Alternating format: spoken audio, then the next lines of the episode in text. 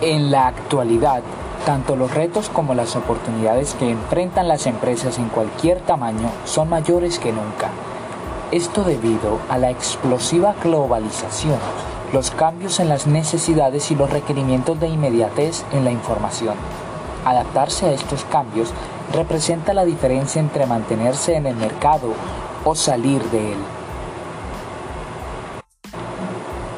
Formular la estrategia y ejecutarla son dos acciones interrelacionadas y forman parte de la planificación de la estrategia. Es decir, el generar un plan de acción es igual de importante que tener las capacidades de aplicarlo, hacer uso de herramientas o conocimientos que lleven a una aplicación exitosa. La planificación necesita que la gerencia de gestión estratégica lleve a cabo un análisis competitivo tanto interno como externo, teniendo en cuenta numerosos factores. Es aquí donde toma relevancia la matriz DOFA, ya que esta permite cuantificar qué se tiene y de qué se carece.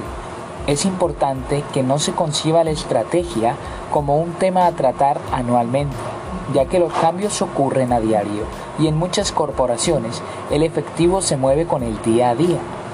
Es importante poner atención a lo que se dice coloquialmente como el menudo, porque es aquí donde se va el dinero. Por tal motivo, la labor de mantenimiento y actualización de la información toma un espacio importante entre la labor de gerencia estratégica.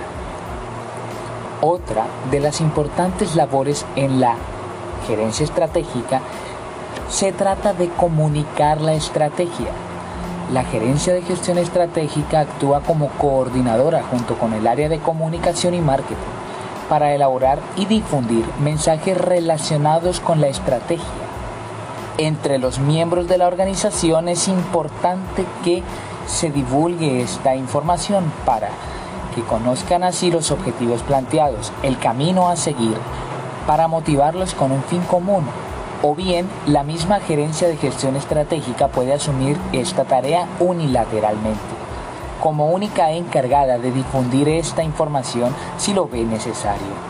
Si la empresa opta por una comunicación más sencilla, todo depende de ella, cómo deseen trabajar, qué canales deseen utilizar. Esto responde a la necesidad de transmitir la estrategia, como ya antes lo había mencionado, se trata de mantener a todo el equipo involucrado. Una importante frase que encontramos en nuestra labor de búsqueda dice, muchas organizaciones definen su estructura, pero carecen de estrategias que le permiten diferenciarse, lo que va construyendo desventajas en comparación con la competencia. ¿Qué quiere decir esto? Pues una interpretación acertada puede ser que muchas empresas estructuran sus funciones, su razón social, su modo operativo y todo lo referente a su cuerpo, pero al fin de todo no son sino más de lo mismo lo que vamos a encontrar en el mercado.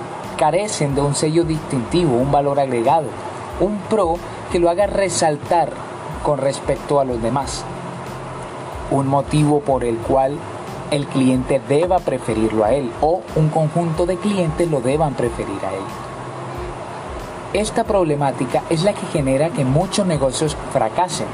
Se centran mucho en lo tradicional y lo anticuado y no incursionan en tendencias o las necesidades cambiantes de la actualidad.